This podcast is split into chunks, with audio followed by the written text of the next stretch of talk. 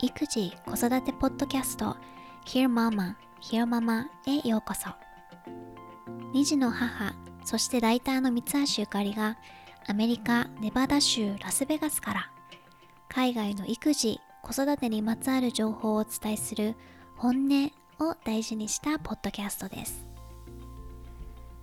こんにちは。普段からひろままを聞いてくださっている方も今回初めて聞いてみてるよという方もボリューム54へようこそ。今回はブックレビュー的なものをお届けします。子供の頃から私は読書が好きでいろいろな本を読み漁ってたんだけれどもうちの旦那氏はあまり本を読むということをしなくてたまにビジネス書を読む程度そんな旦那氏が先日借りたい本があるからといって図書館に行くと言っていて珍しいなと思ったんだけど結局今オーディオブックとして借りている How to Raise Successful People という子育て系の本でした。なんかどうやら同僚が面白そうだとかって言ってたので興味を持ったみたいなんだけどタイトルだけ聞くとあまり響かないというか多分 Amazon とかでこのタイトルの本が並んでてもなんかベタな感じだなっていう印象で選ばなかったと思うんだけどもなんで興味があったのかなと思って調べてみたら著者の女性エスター・ボイチツキさん。めちゃくちゃ言いにくいので以降エスターさんと呼びますがはパウアルトあのテクノロジーのメッカであるパルアルトの公立の高校で長年ジャーナリズムを教えている女性でした。1941年生まれの79歳の方です。教師やジャーナリストという肩書きだけじゃなく、2002年にはカリフォルニア・ティーチャー・オブ・ザ・イヤーに選ばれていたり、Google エジュの、えー、教育プラットフォーム、Google がやっている、それをまあ作る手伝いをしたり、アメリカ合衆国教育省へのコンサルなんかも行っている人物だそうです。でも彼女の最大の功績、少なくとも世の中の親から見たそれは、3人の娘さんがいらっしゃるんだけれど、それぞれみんなすごいの。一人は YouTube の CEO だし、もう一人は 23andMe っていう遺伝子検査キット。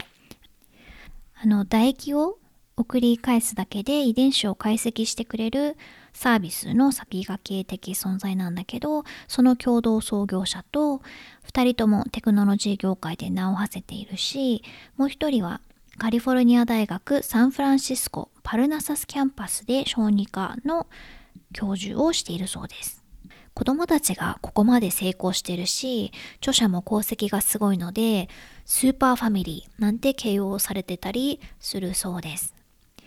で、でもスーパーファミリーって、え、旦那さんはと思って調べてみたら、ウィキペディアによると、ポーランドのアメリカ名誉教授で、カリフォルニアのスタンフォード大学の物理学部の元会長だそうなので、やっぱり間違いなくスーパーファミリーだなということで、今回は How to Raise Successful People という2019年5月に発売された本を一部紹介します。エスターさんの子育て方針は trick T-R-I-C-K という言葉で表現できるとあって trust, respect, independence, collaboration, and kindness これでトリックだそうですできっと日本語でも日経 BP とかから翻訳本が出るんじゃないかなと思うのでその中身は読んでもらうとして、今回は第4章を紹介したいと思います。第4章のタイトルは Don't do anything for your children that they can do for themselves 子供が自分でできることには手を出さない。子供が自分のことは自分でできるように、自分で意思決定ができるようにという independence、自主性の大切さを訴える章です。とあるエピソードから始まるんだけれど、2014年の秋にメキシコで教育関連のカンファレンスがあって、そこでエスターさんは、Battle Hymn of the Tiger Mother という Tiger Parenting について書かれたベストセラー本を書いたエイミー・チュアさんとパネルディスカッションに参加したそうです。でなぜこの賞を選んだかというと、エスターさんの教育方針と Tiger Mom または Tiger Parenting との比較が面白いなと思ったからです。タイガーペアレンティングというのは今はヘリコプターペアレンティングとも言われたりするけれど厳格または要求の厳しい子育てのあり方のことで、まあ、権威主義的な子育ての方法を使って音楽などのステータスの高い課外活動で学業成績または成功を達成するように子どもたちに圧力をかけるというウィキペディアの定義なんだけれども中国やアジアでよく見られる厳格な子育て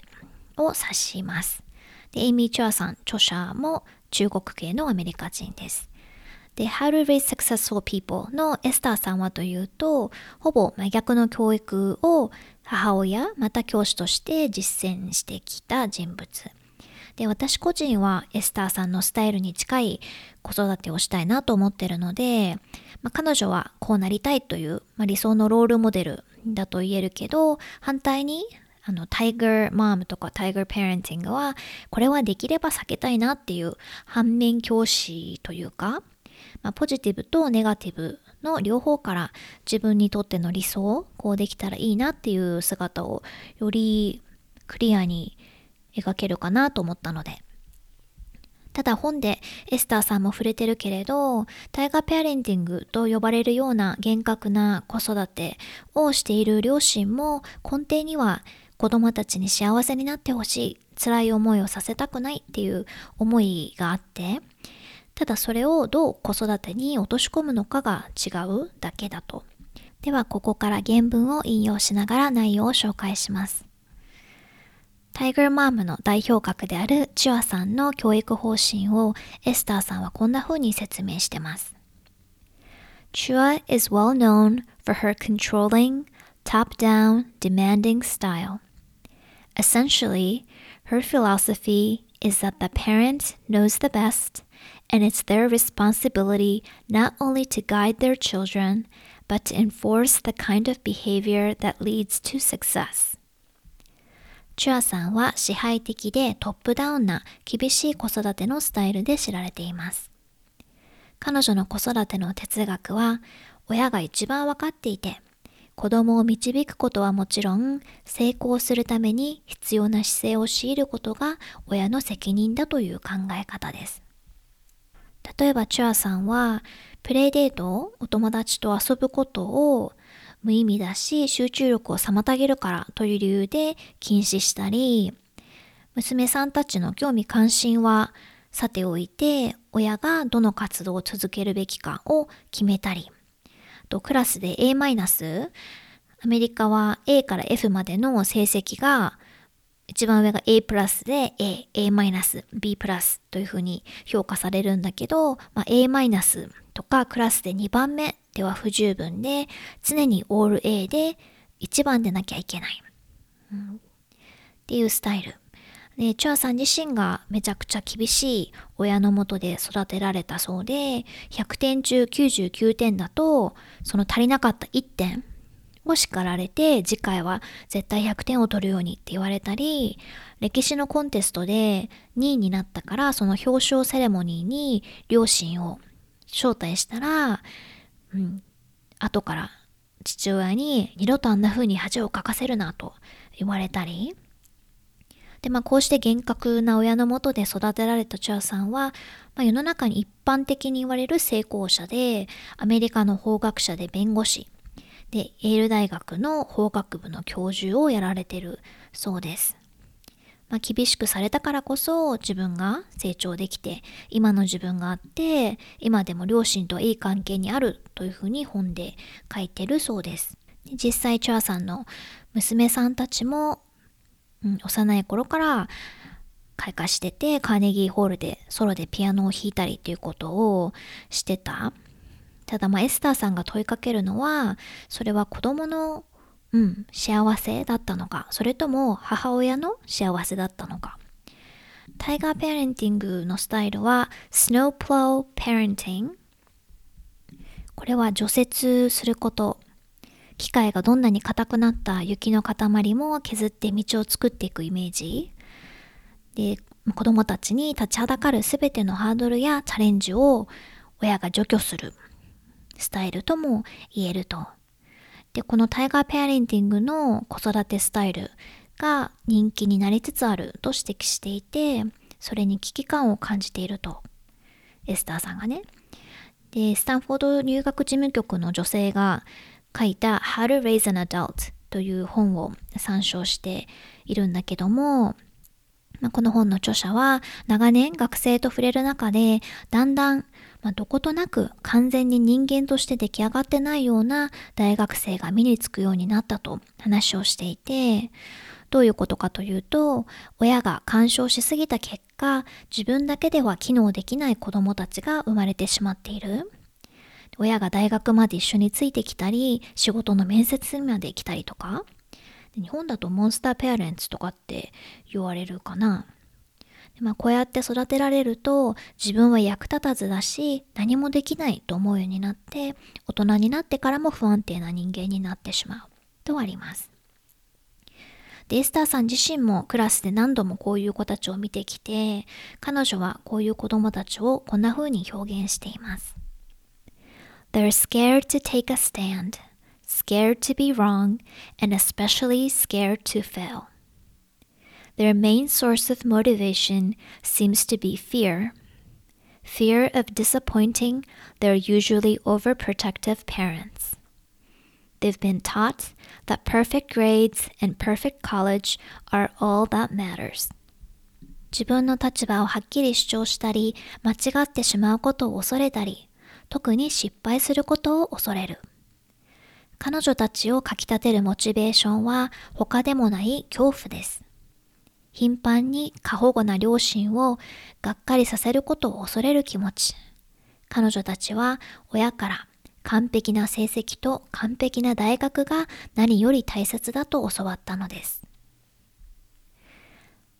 タイガーペアレンティングのような親に言われた通りにするだけの厳格な子育てでは子供は自立することもなければ情熱を育むこともない指示に従うことに忙しくて自分が何にワクワクするのかっていうことを感じる暇すらないと。一方、著者のエスターさんが大切にしていることの一つは、さっき話した trick に当てはまる independence 自主性自分の人生を他者に支配されて幸せな人など一人もいませんと本でも書いてます。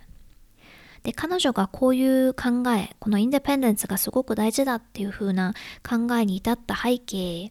に少し触れていて、1950年代、女性に何の権利もなかった時代で、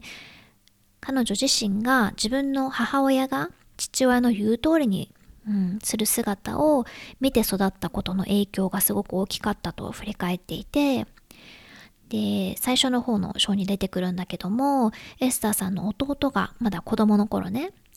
あの、床に転がっていた薬の瓶を見つけて、その中身を全部飲んでしまったっていうエピソードが出てくるんだけども、でそこでも病院で医者に様子を見ましょうと言われて、いや、それでもこうしてくださいとか、こうはできないんですか？とかって反論しないで、もうただ言われたことに従ってしまったお母さん。で、その結果、うん、あの、弟さんは亡くなってしまったという、まあ、すごく衝撃的なエピソードもあって、まあ、反論しない、言われた通りにするっていう習慣からそれも来てしまったんじゃないか。ということで、やっぱり子供の頃から自主性を育むことは大切だというふうな考えに至ったそうです。Dependence、自主性を大切にしてるのは彼女だけじゃなくて、他の親を例に挙げていて、一人はリチャード・ブランソン、Losing My Virginity という自伝の中で、リチャード・ブランソンはバージングループの創業者だけれど、4歳の時に母親が家から数マイル離れたところで車を止めて、自分で家まで帰ってきなさいと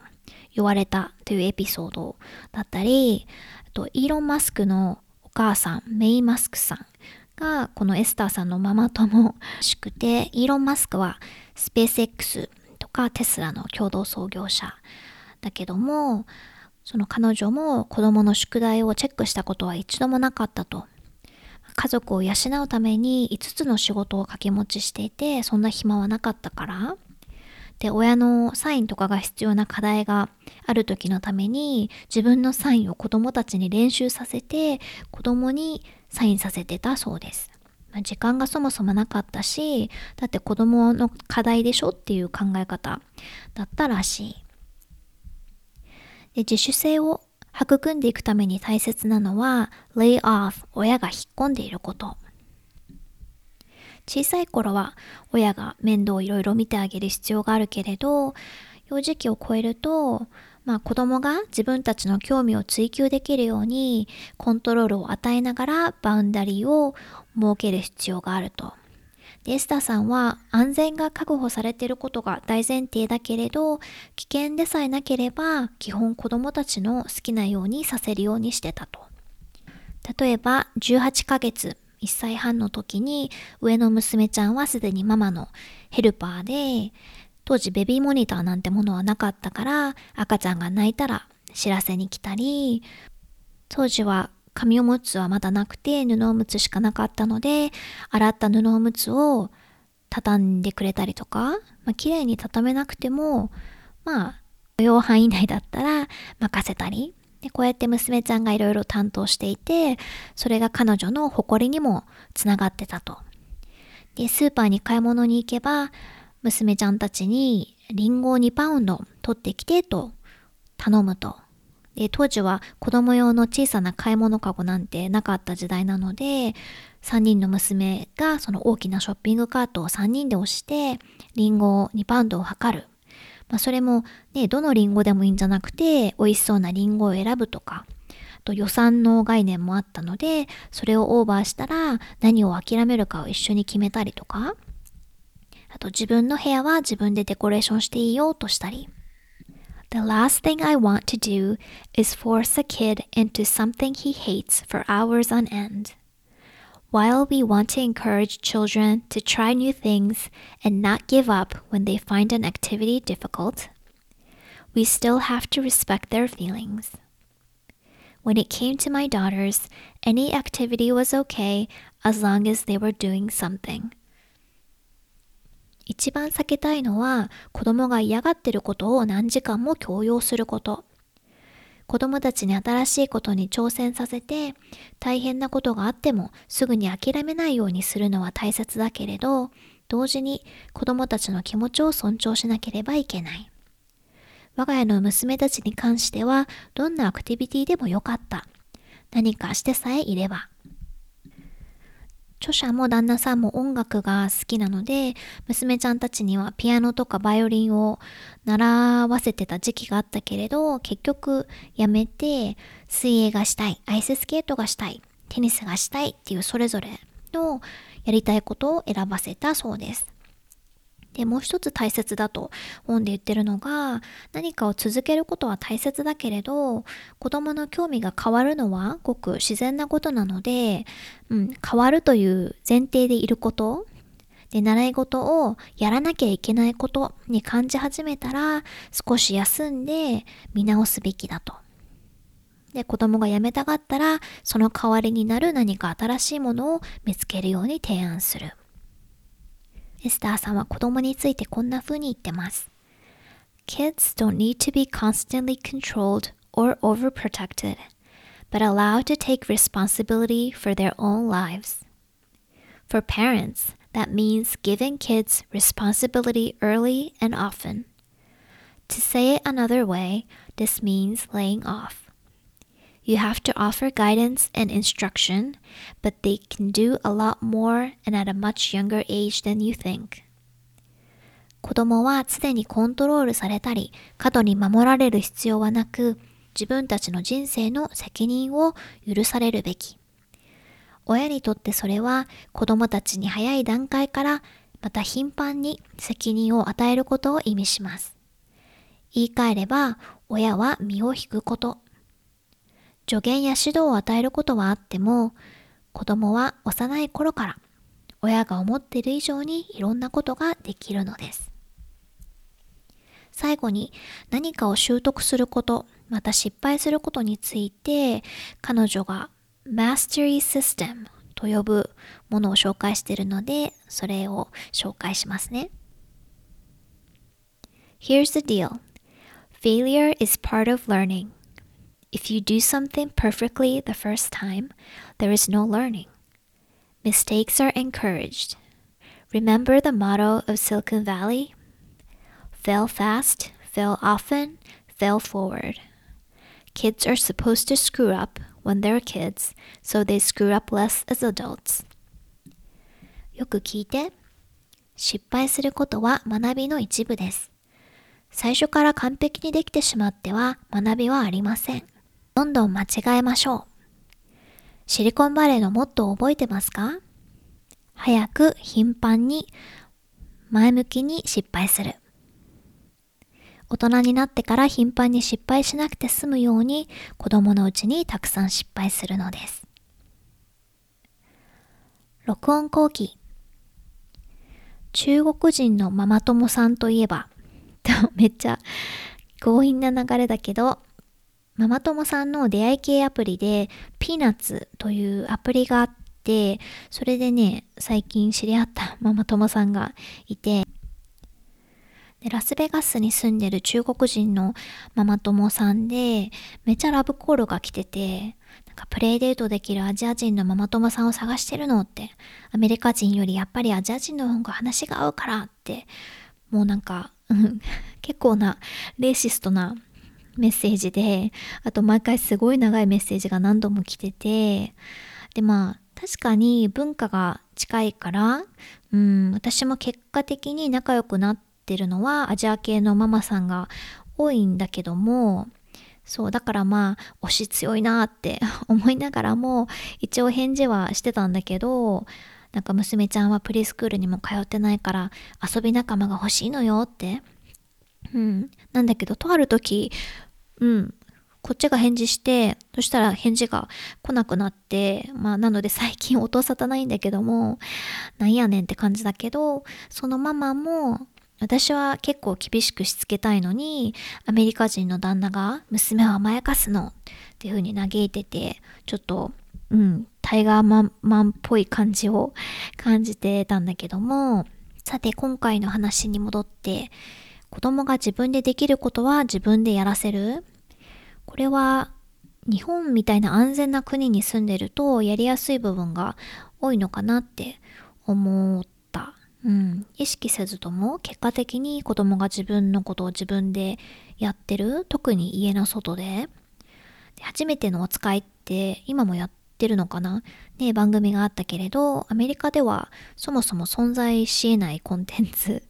だし、まあ、田舎なら、ね、誰もがご近所さんを知っていて、みんな顔見知りみたいな田舎なら、近所で子供たちだけで遊ぶっていうのはあるかもしれないけど、基本近くの公園に行くとかもこっちは親同伴なので、まあ、そもそも土地が広いから近所の公園も近くないっていうのがあるけどなので買い物に子供たちだけで行くなんて論外だったりします。How to Raise Successful People の中でもメリーランド州で10歳と6歳の兄弟が家から数ブロック離れた近所を歩いてたら警察に保護されたとかシカゴで8歳の女の子が犬の散歩を一人でしていたら、ご近所さんが警察に通報したとかっていう話が登場してました。2015年とかの動画なのでだいぶ古いけれど、一時日本の子供たちがいかに自立してるか家の中でもそうだし、学校に一人で行くとか、学校でも掃除とか給食の当番制なんかを紹介して、自分で何でもできるみたいなのを取り上げた動画がね、流行ってたんだよね。やってたというか、まあ、バズってて、うん、今、ググってってみたら、Japan's Independent Kids という動画だった気がするので、参考リンクのところに貼っておきます。小学校に自分で歩いていきますとか、放課後は近所の子供たちが一緒になって自転車乗り回しますとか、日本だと当たり前にしてることが世界で見ると珍しくて、まあ、他の国は知らないけど、少なくともアメリカではね、高校生とかでも親が学校まで車で送り迎えするのが普通だしね。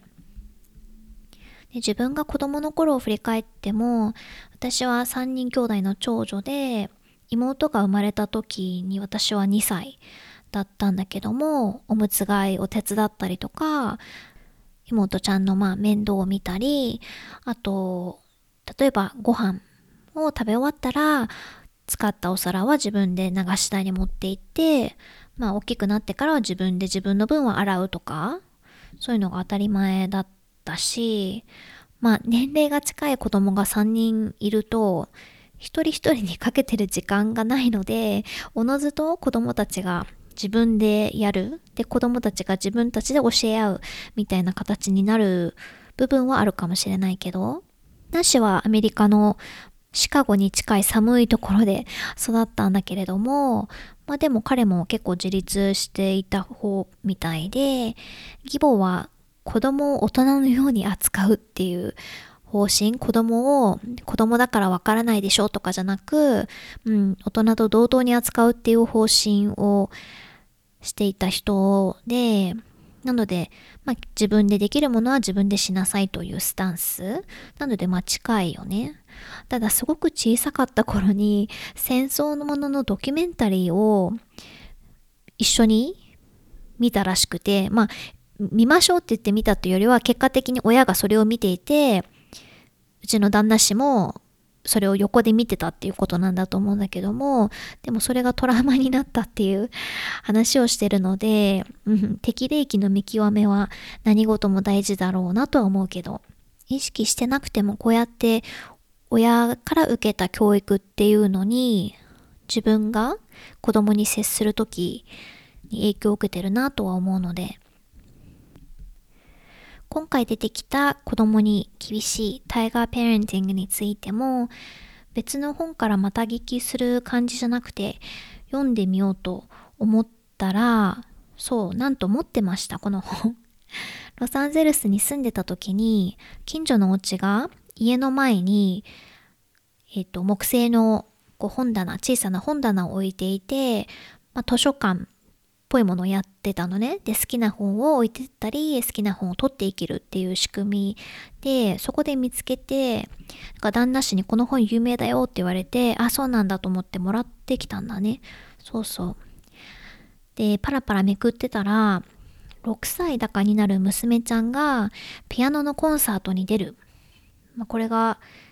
うん、モーツァルトを弾いたらしいんだけども、すごい快挙だっていうので、もうアフターパーティーまでやったみたいなエピソードが描かれていて、そこでこんな風に書いてて、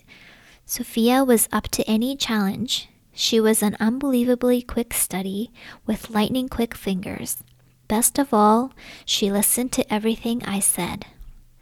まあ、ソフィアちゃんはすごく才能に恵まれてて、うん、きっとこのチャレンジにも立ち向かえるだろうと思ったと。でも最後にある Best of all, she listened to everything I said この最後に私の言うことを何でも聞いたっていうのを、うん、自分の子供の特性としてポジティブなこととして捉えるかネガティブなこととして捉えるかっていうことかな。まあ確かに楽なんだよね、その時は。私も長男に、ね、こうしようかって提案した時に、素直に聞いてくれると、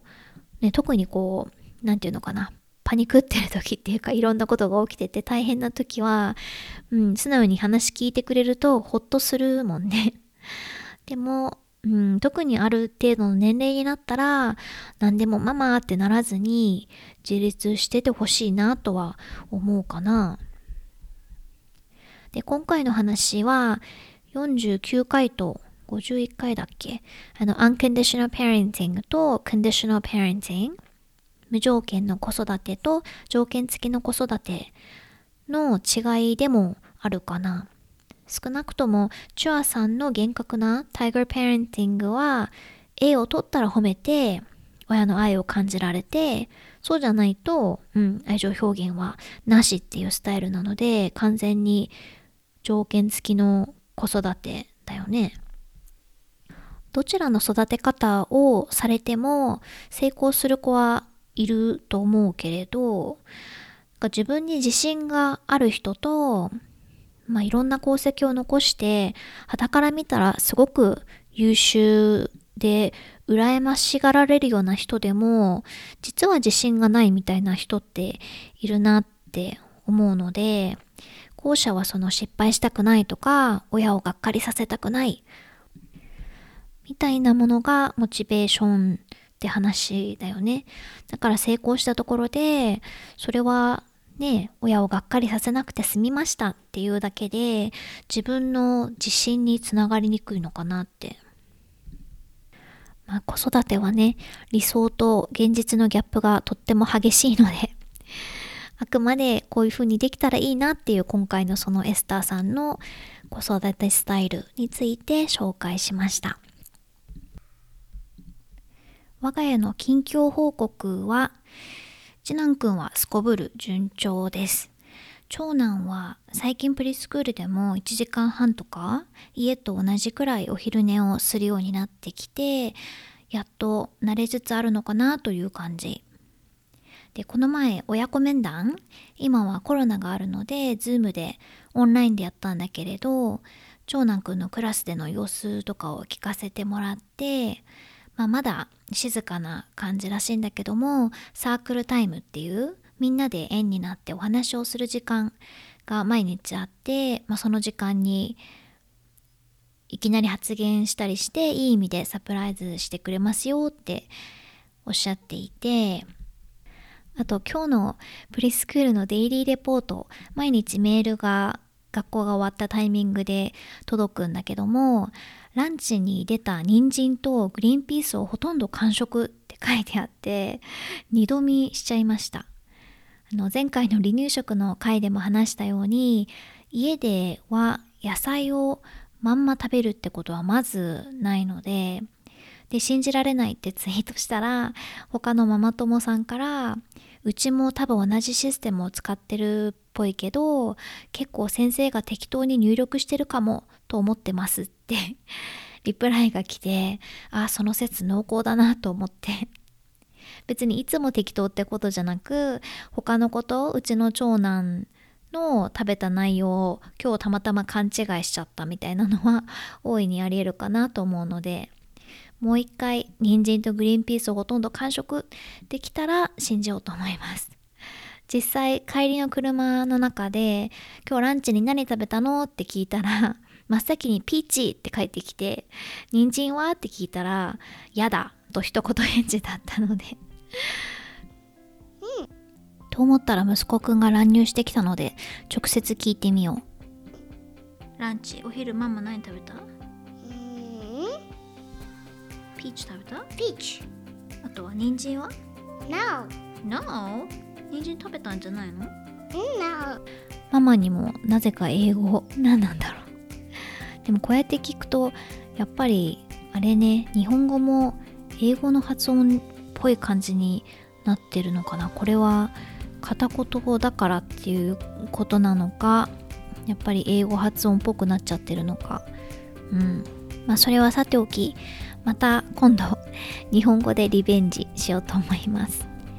最後に最近届いたお便りのお礼で締めたいと思います。インスタでメッセージをくださった YT さんどうもありがとうございます。ママ友がいない中ゆかりさんのお話を支えにママ業をしてます。って書いてくださってすごく励みになりました。こっちの方が。皆さんも感想を意見、フィードバックお待ちしています。Twitter アットひよままポッドキャストまたはひよままポッドキャスト at gmail.com